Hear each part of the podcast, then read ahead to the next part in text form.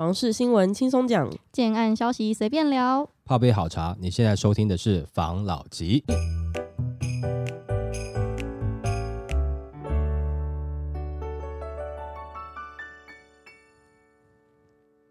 关心你的房事幸福，我是房老吉，我是大院子。接下来跟大家分享是，虽然今年的房市有一点点冷，对，现在卖房子的不愿意松手，买房子想获得一个好的价格还是不容易。嗯，我就看到一则新闻，想出来跟大家分享一下。好，今年的房市冷清？问号，Q 一卖房高达九十七趴获利，专家坦言想赔钱也不容易。房地产为什么会一直吸引众人的目光？从获利的占比就可以一目了然了。嗯，根据平台统计，十年以以来转手买卖房地产的交易状况，平均获利比高达八十五趴。即使今年第一季房市急冻，交易量骤减，但是卖房的人高达九十七趴都是赚钱的。专家更直言，自住获利甚至高于短期的投资客，想要赔钱也是相当的不容易呀、平台统计了二零一三年以来买卖转移房地产的交易状况，发现平均有赚到钱的比例高达八十五趴，平均只有十五趴的人赔钱。如果加上长期持有不转卖的人，估计房地产超过九成以上的屋主都是赚钱的。专家表示，房市多头的时候，转卖赚钱的比例超过九成；空头的时候，转卖还是有七成多的人赚钱。今年的房市虽然很冷，但第一季还是有九十七趴的人获利转卖。从细部观察来看，获利的人数占比和景气相关。二零一三年到二零一五年前一波房市多头期间，高达九成以上的卖家转手都赚钱，赔钱的人仅占六到九趴。二零一六年房地合一税上路，迎来了房市的反转，因此二零一九年。获利的人数占比降至七十三到七十六趴。到二零二一年开始，在美中贸易战、台商回流、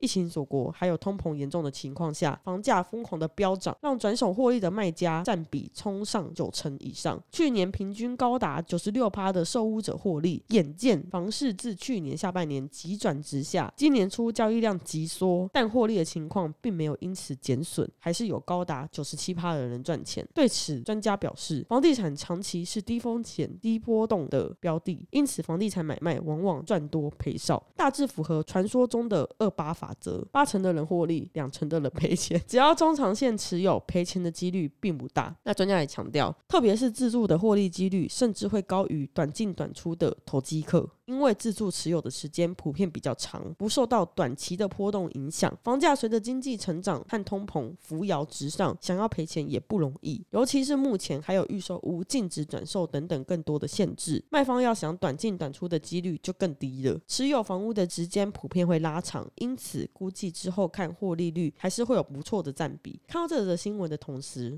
我也看到了另外一则新闻，嗯，这个我也想跟大家分享一下。嗯，这则新闻呢是房价曾经一系暴跌四百万，他铺十六年后的状况，反正就是有一个网友，嗯、他在二零零七年他买了一个一千六百万的房子，对，然后隔年就遇到了金融风暴，Oh my god，、嗯、他房价一期间暴跌了四百万元，但是这么多年来他还是死撑着。如今十六年过去了，房价涨到四千万，他如愿以偿的提早退休，也忍不住感叹买房要趁早，引起网友的讨论。不少人摇头直呼投对胎才是重点，毕竟有多少人在三十岁就可以存到四百万的头期款买房？甚至有人说这个是房仲的创作文。对啊，四千万你价差这样算起来也没办法退休，除非说你真的大限将至了啦。不然以现在通膨，你那一两千万可能也很快就花完了吧？没错，对，你要维持你的退休生活的话，你完全没有收入的话，没错，这个当然就是一个鼓励大家好好进房地产的一个文章嘛。但我们回到前面专家讲的啦，没有错啦，你长期来看房地产投资的确是风险较低，较能够获利。但是这个不是说它是一个完全的硬道理啊，也可以说这是华人文化跟政策等等的各方面结合让。台湾的房地产基本上是比较稳定的投资，但是说你要它的获利率是很高哈，那当然你用时间去换了，你年化下来感觉其实也还好啦，其实比不上股票那些其他的投资的产品啦。现在很多人其实已经把买房子当成是一个投资商品了嘛，哦，所以难免他就是身上就裹着这个投资的外衣啦。那他刚刚讲说，就很多人呢在买房子，基本上他都是获利。的。那你想想看哦，获利的人这么多，然后他说八二法则嘛，其实在这一点上，我没办法百分之百的认同，是说因为有人获利，就代表有人多花到钱。不管说这个人是自住还是要投资，因为你现在自住其实都带着一点点投资的成分在的话，就代表是有人接盘了嘛。所以你说是八二，我觉得一半一半呢、啊，因为一个人拿走，一个人就多付了嘛。然后基本上是这样，就是假设后面接手的人，他后续再转手出去，这个就有点点像是你把它一直往后往后堆叠到后面去的这个价格嘛。嗯，当你要赚钱，就是获利了结退场了，一定是有人来接盘的。那这个人接盘呢，他可能也是除了自住之外，他是不是也有想过说，他未来他能够转手到下一手，然后他自己也能够退场，再赚一笔钱？嗯，就是像这样的状况，所以都是八二法则，就是买房子的人百分之七八十都是赚的，景气不好的时候百分之七十都是赚的。嗯，我不是这样看了。哦，我觉得你说那些真的后面接手的，他都一定赔吗？也不一定啊，但是也有赔的啦，对不对？主要真的要看清楚。你说现在在此时此刻，你把你的自尊心抛掉，有多少投资客其实是想卖的？但是他现在告诉自己没关系，我现在就跟政府对抗一下，我走一个中长期，我还是能够获利，这个是 B 计划的啦。但是你当时最初的是你是希望赶快获利了结嘛？那你被抑制住到最后，你觉得有赚钱？嗯，的确是啊。但是这个过程中，如果说没有把钱乱花，同样的好好去做投资，这个时间你在缴房贷的钱，也许你也有可能在别的地方赚钱，那不知道啦，难讲。但没有错，你把钱存在房子里面，风险比较。比较低，就等它增值的话，风险的确是比较低，没有错啦。专家有讲到一个，就是说，好像房地产这个投资跟景气是最大的关系嘛，息息相关，对不对？讲实话，各行各业都跟景气有相关啊。对啦，你这么说其实也是，是不是？那你今天景气很好的时候，做别的可能也是赚钱啊。餐饮也赚钱，什么都赚钱。那的确，疫情来，餐饮都赔钱，什么都赔钱。对，就是说景气好，然后你可以赚到钱，这个我觉得就不用讲了。那如果说景气崩盘，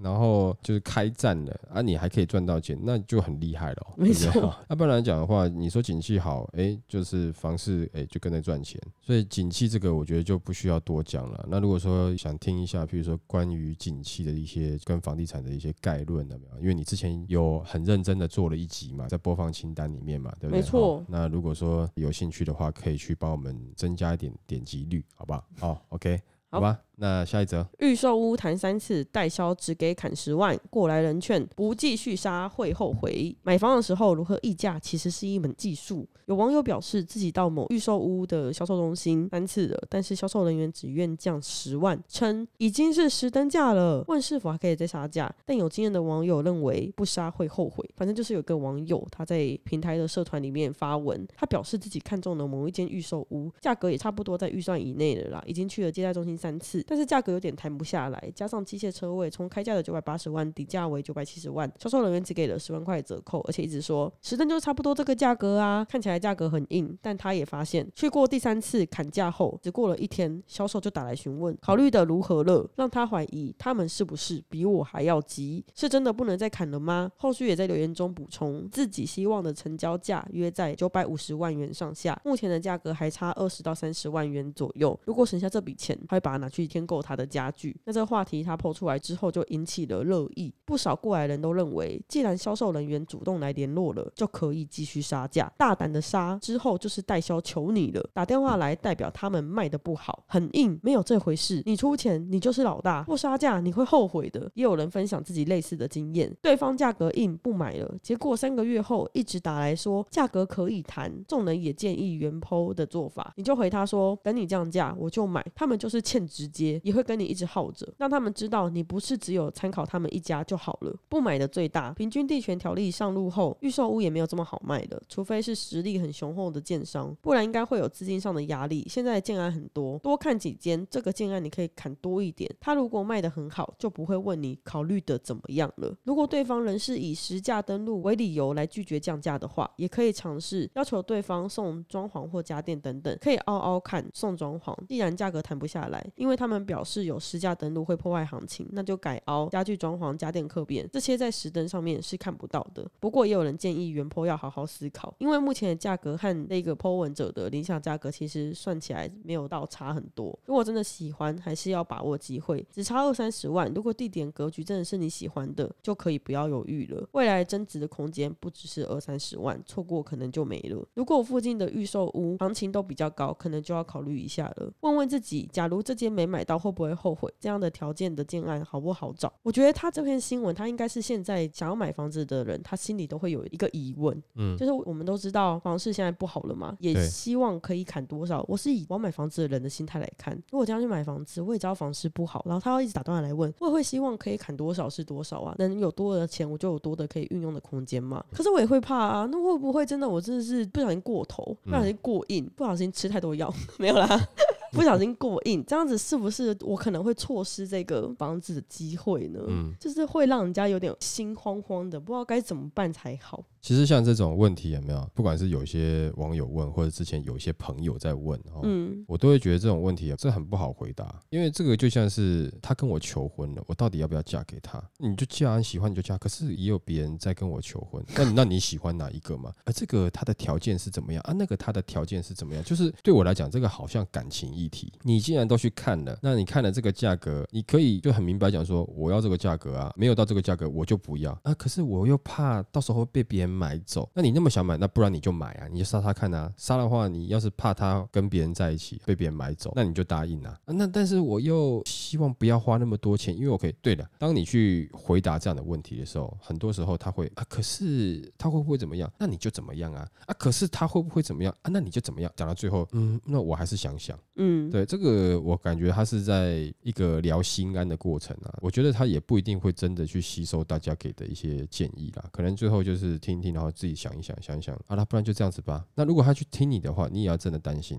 因为当他没有主见、拿不定主意的时候，你买的时候，哎，你看当时我买的时候，你看隔壁那栋他就比较便宜啊，就听你的，害我那么少砍到钱，对不对？这种真的是心理压力会很大。啊，要不然就是说，你看，就是你叫我再杀，你看现在被人家买走了，就啊你自己都拿不定主意，然啊就听别人讲的，那我叫你把钱赞助我们频道，对不对？啊！别扯到这个吧。你怎么你怎么不听？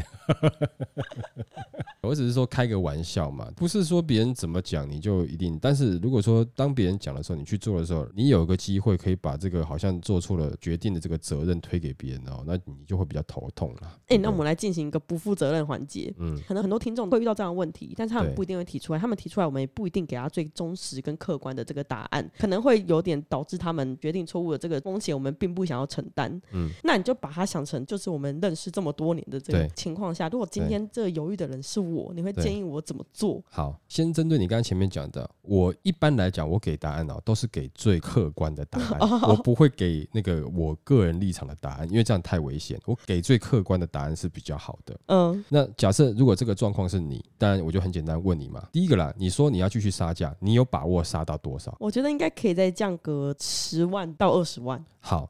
那既然是你有把握的事情，那你就去杀，杀不到的话，那就破局。你如果跟我讲说是别人跟你讲说可以这样杀的，那是别人也许可以杀，你有办法杀吗？那我就问你一下，你说你有把握杀个十五二十万？我问一下啦，那你平常你买手机的时候，你可以杀到多少钱？买手机的时候没办法杀。你平常买东西会杀价吗？偶尔会。啊，好，那我相信你有办法杀到了，那你就去杀，杀不到就不要。哦，因为对你来讲，这个房子的价值只有你要的价格，超过那个金额就不符合你心中的价值了。嗯，嗯，就是它不值得，那不值得你还买来干嘛？那他如果之后增值呢？他如果之之后增值，那是之后增值的事情啊，不关我的事是吗？对啊，不关你的事情啊。那如果你觉得它会增值，那你愿意用未来的价格来买它吗？不愿意吗？不愿意啊，但不愿意啊，对吗？你愿意用现在的价格买嘛？所以也就是对你来讲说，它就是不值。在现在此时此刻，它增值之前，它不值那个价格。哦，假设你把它当成是投资产品的话，它不符合你的进货成本，对不对？你是不是下一句问说，那假设如果我没有买到怎么办？对，我就是在想，我该怎么办？好，那如果你没有买到的话，就代表是不符合你的价值，没有买到就算了啊，你去买别的啊。那别的更贵怎么样？那你去看看它符不符合你心里面的价值。所以你现在在进货，或者说你现在在买房子，你是以价格为优先吗？如果你是以价格为优先，那你就去选择符合你价位的，有很多地方符合你价位。可是问题是，符合我价位的，它的价值不够啊。譬如说，它可能比较偏远，好，那你要必须先选一个价格为优先，还是价值为优先？你常常会困扰自己的原因，是因为你两个摆在同一个时间一起看哦，所以你到最后你在做选择的时候，你必须要把它简单化、消去法，就像是选男生一样，我希望他对我又好又很有钱。那如果真的要先选一个呢？我不行，我就是两个都要有，那你就慢慢选。嗯，是，譬如说，我希望他又高又帅，又温柔又体贴，然后又多金，将来不会让我做家事，把我捧得像公主一样，而且他很专情、温柔体贴这些东西，你全都要，可能就会需要一点时间。那你要他很有钱，那他可能就会有一些其他的坏习惯，我能都能接受哦，那你就进入豪门了。啊，我要他长得很帅，其他我都无所谓。那你可能也许就跟这个帅哥在一起了，但是也许他可能不像刚刚那个有钱那么有钱，但没关系，我跟帅哥过苦日子都是甜的啊，跟帅哥三餐一起吃泡面。哇，好甜哦！他夹一片这个上面的一片葱给我，我都感觉到他想要给我吃点菜。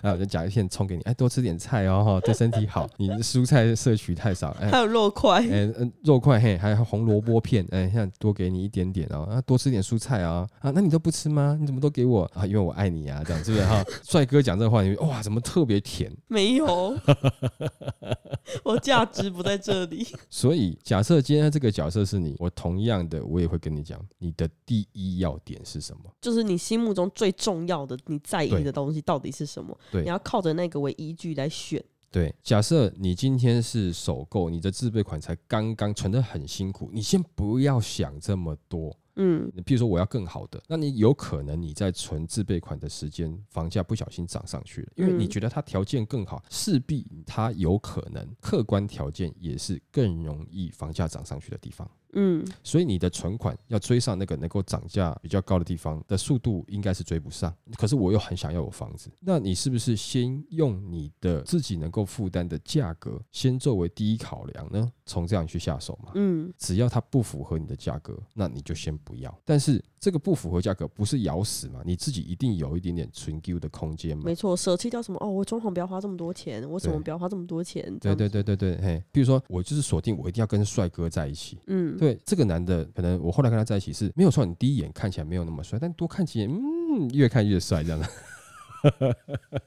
好顺眼哦，怎么这样子？那这样也是可以的，就是你要有一个纯 Q 的空间，你不能说我就是一定要长得像谁，对，那最后找一个不一样，但是其实他也也是好看的啊，是不是哈？也是你心目中喜欢的型嘛。那这样子的话哈，你先找出你的几个要点，你才有办法一步一步删去法帮自己做决定。对，然后做了决定以后就要咬下去，因为这个是你自己评估过自己最符合自己的决定的。没错，又要这个又要那个，得到结果就是什么都没有。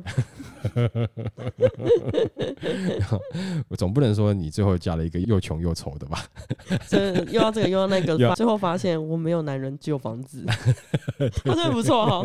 对啊，这个就给大家分享了。如果你周遭有朋友，如果你刚好也是因为呃有朋友在问你说，呃房子要怎么买，其实你应该要先理清他。的第一点、第二点，他要先帮他自己理清。如果他理清不出来，你再回答他，就会像是你在读书时期帮人家回答感情问题一样，永远回答没有一个头的哦，因为他是没有结果的。嗯，嗯，怎么讲你都有可能是，哎，早知道不要多讲话，帮他拍拍肩膀，安慰他一下就好了。那请他喝杯饮料就好了啊，去喝杯酒了哈，什么都不要讲，这种是最好的。嗯，因为你没有办法给最完整的意见。嗯，因为很多东西牵扯到他自己内心的这个小剧场。情感层面的，对对对，然后、嗯、这个也给大家就一个建议啊，自己小心一点。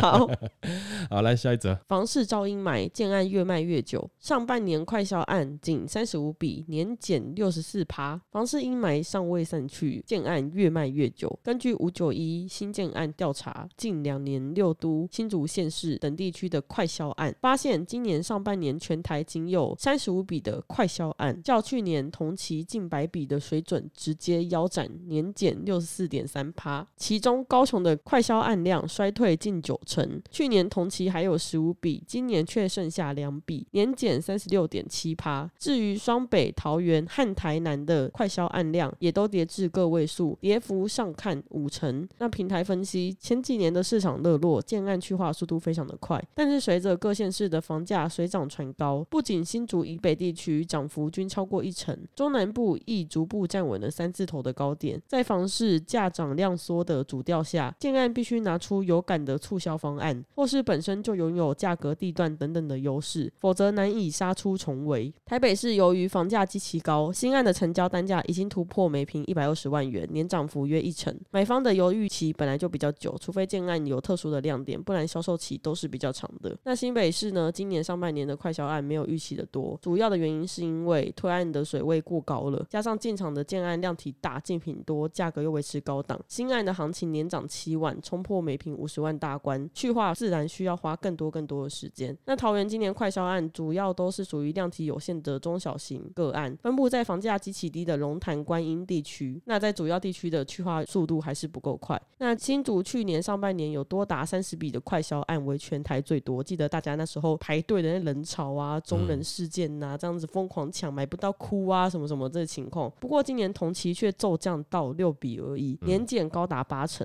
那根据当地的市调指出，高房价是这个地区销矿放缓的原因。当地新案的成交单价从每平四十万涨到四十五点九万，金华区更是动辄六到七字头。据我们所知，还有到八字头的。嗯，那让不少的自住客宁愿选择到远一点的新丰、湖口等等的蛋白区来置产，以面积更大的透天产品来取代市区的大楼。那台东近两年的房市发展过热，加上捷运通车后利多出尽，整体的热度是平平的，快销案的数量变化不大。其中一级战区，比如说西屯、南屯等等的地方，销矿在供给高、房价高、利率高的冲击下，显得相对的安静。南二都去年上半年受到科技题材的鼓舞，房市可以说是旺到不行。但是随着台积电的光环褪去，市场追买意愿低落，但是房价仍然未有感的修正，使得买方仍然继续的观望。以台南为例，目前新案的行情每坪已经见到三字头，相对高的地区房价也逼得买方转往西港、佳丽等等更蛋白的区块，那高雄同样受到利空的冲击，加上北高雄等地房价过热，产生排挤，让许多原先就持续看房的购屋族态度转向保守。快销案从十五笔重摔到两笔，近九成的年减幅更是各县市的最高。我看他这个分析呀、啊，他认为的快销案会暂缓的原因是因为房价过高，但是应该不止吧？应该不是吧？因为你看新竹之前房价炒到那样，在平均地权条例还没通过之前，对哪一个不是？想尽办法的，能炒多高炒多高，能换多少换多少，那价格已经不是唯一的评断标准了。但那个时候是以投资客还多数能在市场上作乱的时候嘛？没错，我所谓的投资客是短期投资客哈，不是属于价值型的投资客哈。嗯、你说他现在价格过高，让房子卖不动，有没有道理？其实我觉得有道理耶。怎么说呢？因为现在进入自助买盘了，那我买不起，我就不买啦，我就看你能不能跌啊。嗯、就大家就来观望啊。讲实在话。房地产最怕的，其实不是说你打房或干嘛等等这些问题，怕的是什么？其实怕的就是观望。哦，要下手不下手。对对对，那举例嘛，像之前在奢侈税啊、房地合一税那个时间点，嗯，本来是降下去的啊，那大家看看，哎，啊也不就这样子吗？接下来呢，慢慢开始有一点点的量了，然后接下来景气一起来，导致现在的飙上去啊。那这一飙是不是可能几年前的全部赚回来了？有可能啦。但是讲预售屋啊，因为他讲预售屋的状况，就是从我到业界以来到现在啊，预售屋的概念，这我们之前有聊过，就是它转变变很大。从一开始的时候，就新城屋是最贵的。那我预售屋卖你比较便宜的原因，是因为我还没有盖好啊，我盖好就卖跟他一样的钱了哦。所以你赶快来买我预售屋吧。那个时候大家对于预售屋是有点怕怕的，嗯，所以在推预售屋很多区域啊，就当然你说北市之外很多区域哦，对于预售屋的接受程度不是那么高。那那个时候就会觉得说，你现在就是找鸟优惠啊。好，我还在募资啊。我用这样讲解，可能大家就比较懂嘛。那你这个时候买会比较便宜啊。等我盖好就不是这个价格喽，因为你担心我会捐款潜逃嘛，是不是？现在的确很多捐款潜逃。对，那后面慢慢转变是，我跟你讲，这个新城屋哦，它是现在盖好现在这个价格。我这个预售屋有没有是未来的价格哦？等我盖好的时候，它就不是这个价格了。你不趁现在便宜的时候先买吗？同样也是早鸟优惠，但是你买的是未来的房子，现在比较早鸟，所以我用未来价打折给你。这个观念已经变成是这样子了，但是让人家头痛的是，未来价到底谁说的准？是你现在讲的未来价有可能涨上去，所以你现在卖这个价格。换句话说，以前的模式是现在的新城屋市场价格作为一个定锚，然后你的早鸟价格是用这个新城屋的价格去减往前推。嗯，递减它的价格嘛，但是现在不一样，现在是用你现在预售屋定锚的价格去推算未来房价它会在的价格，而且甚至推算到十年后的那种什么这边以后捷运会通车哦，叭叭叭的这种啊，那未来的事情谁说的准？你会觉得有点虚，但这几年为什么还是可以呈现？哎，的确如建商讲的一样啊，不是就就是大家一起嘛啊，那你后面推的案子就会比我的高，因为你土地买的会比我贵嘛，嗯啊等各方面嘛，而且你也会希。希望推的比我高嘛？嗯，但那个比我早推的比较旧的案子都那个价格了，就起码我跟你推一样啊，慢慢加上去，一层一层加上去，哎，就是大家的通力合作之下，我们把未来实践出来了。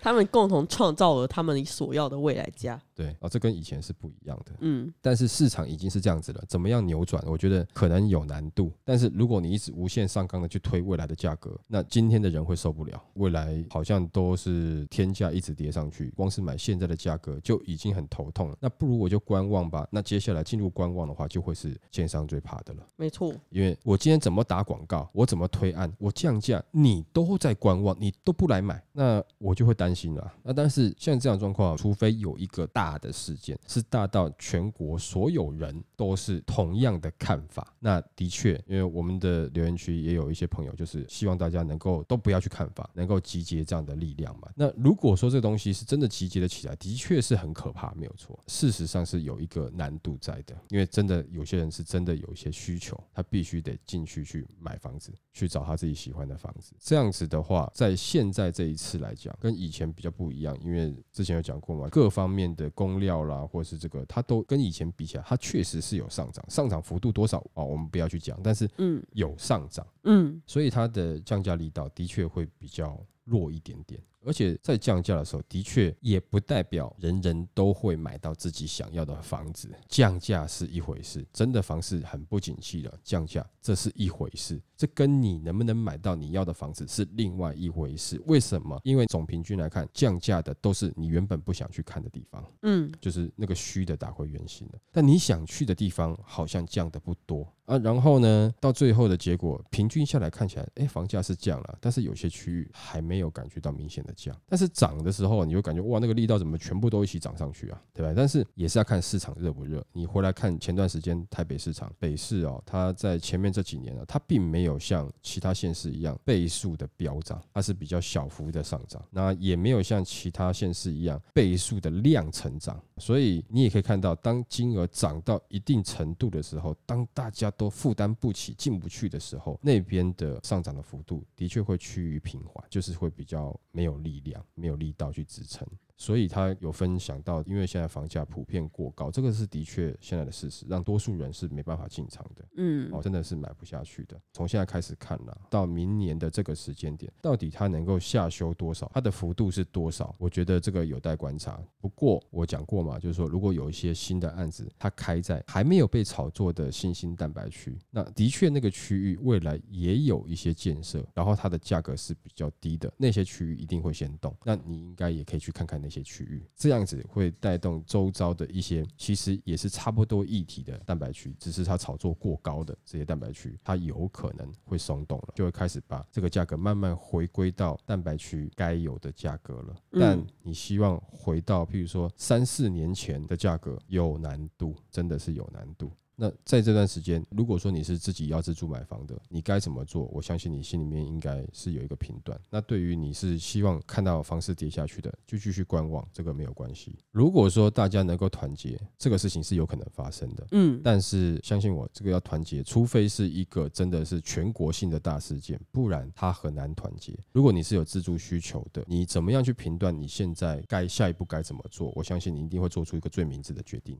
好不好？OK，好，来下一则。桃园十大亲民热门购物地段，这区占了四成。政府寄出青年成家安心贷款二点零版本，不少首购族蠢蠢欲动，寻觅低总的亲民住宅。根据平台统计，桃园二零二三年第一季总价千万元以内的购屋最热门地段，由龟山区的乐善三路以三百一十四件拿下了冠军，远高于亚军，则是中立区的领航南路二段的六十九件，第三名则为中立区的松义三街四十七件。此外，中立区中山东路三段与桃园区大有路分别为第四名和第五名。整体来看，桃园千万元以下的新生代路段以中坜区最热，前十名中就有四路段都出现在中坜。专家表示，中坜区和桃园区同为桃园市两大主要的行政区，因为开发的比较早，区内有。成熟的商圈，也有新兴重划区，满足了不同的需求。而此次新生代的路段，亚军的领航南路二段就位于青埔特区，该路段临近高铁站和站前广场，属于重划区内的黄金地段。不少预售屋近期也进入了交屋阶段，以两年前的预售价千万可以买到小三房或是两房的产品，颇吸引小资族的家庭目光。而排名第三的中立松义三街，则是位于过岭重划区核心临近青埔特区，中立市区定位为青埔后花园。近年中立地震事务所暨市民活动中心大楼启用，还有好事多卖场，区内的生活机能充足，千万预算不乏两房的大楼产品。至于同样入榜的中立区中山东路三段、中山东路一段，分别进体育园区和龙岗商圈，属于中原大学旧城区商圈，在地的生活机能丰富，则较多二十年以上的华夏。因为我们之前不是有在讨论过青浦地区吗？嗯，因为我对于青浦那时候的印象，我还停留在就它前阵子涨得很夸张的时候，就是一瓶要六十几万的时候。嗯，但是现在显然的，它这个东西出来，所以青浦那边还是有，应该说每个地区好像都还是有可以选择的房子可以买啊。嗯，就不需要过于恐慌的感觉。嗯，没错啊，因为讲实在话，我们之前有讲过嘛，虽然是青浦，它可能青浦稍微周边一点点，外围一点点，但是它的价格还是可以走。亲民路线啊，我们之前讲嘛，譬如说像跟科技议题相关的，它会下降比较慢的原因，因为它是实质工作机会进去嘛，而且是高薪的工作机会。嗯，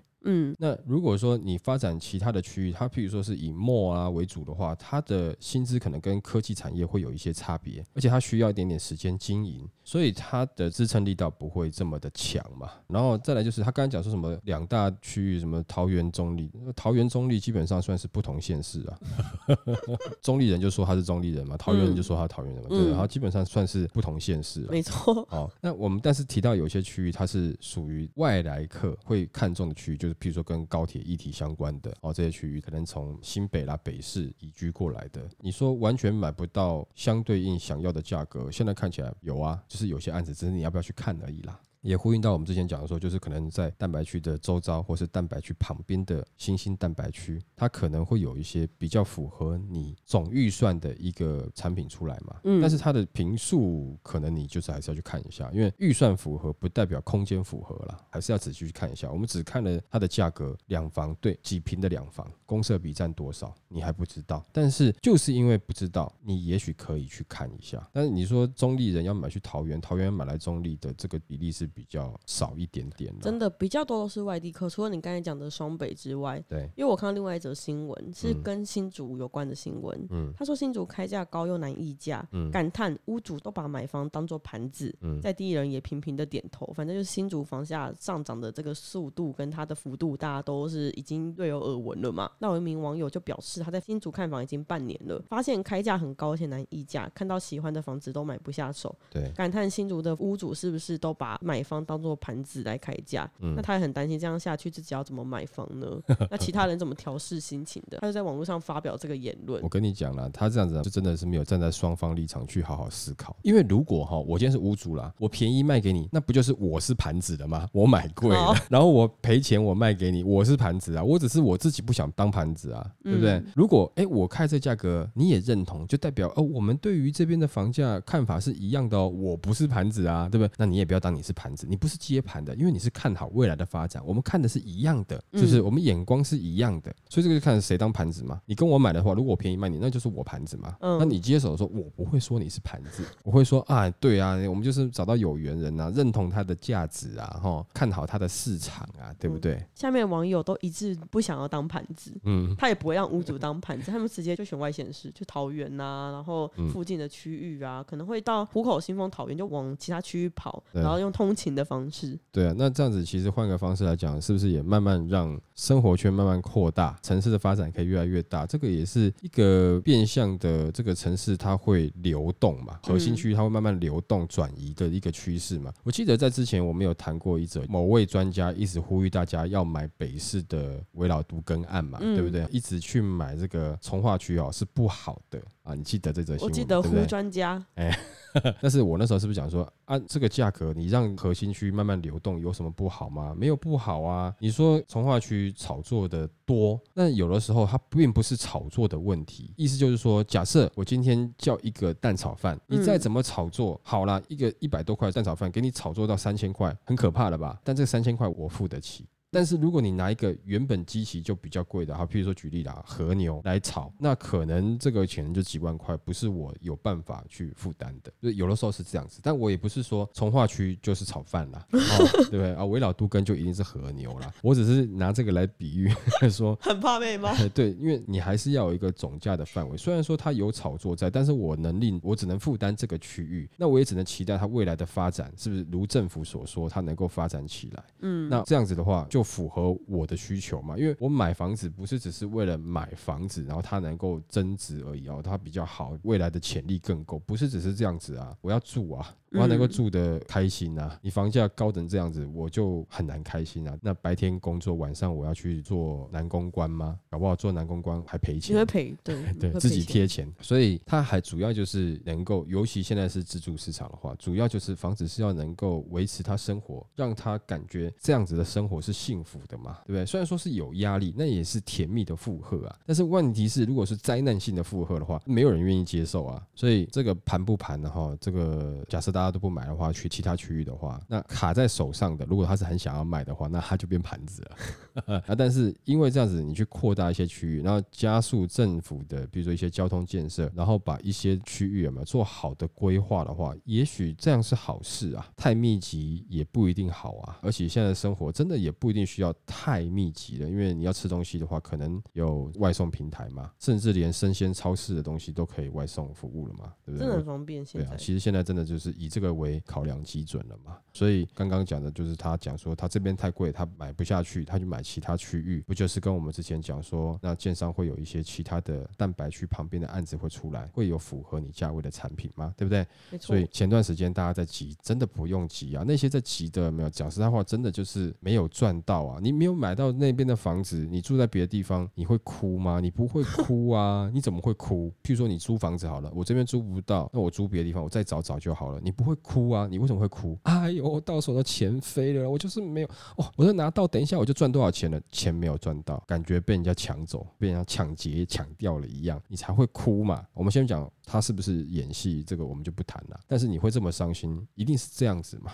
就是你到手的钱飞了嘛？没错。你怎么会因为只是单纯我没有买到我想要住的房子，你就哭成这样子？很难啦！呼吁大家理智一点，好吧？那我们今天就分享到这边喽。好，好，谢谢大家收听这一集的房老吉，拜。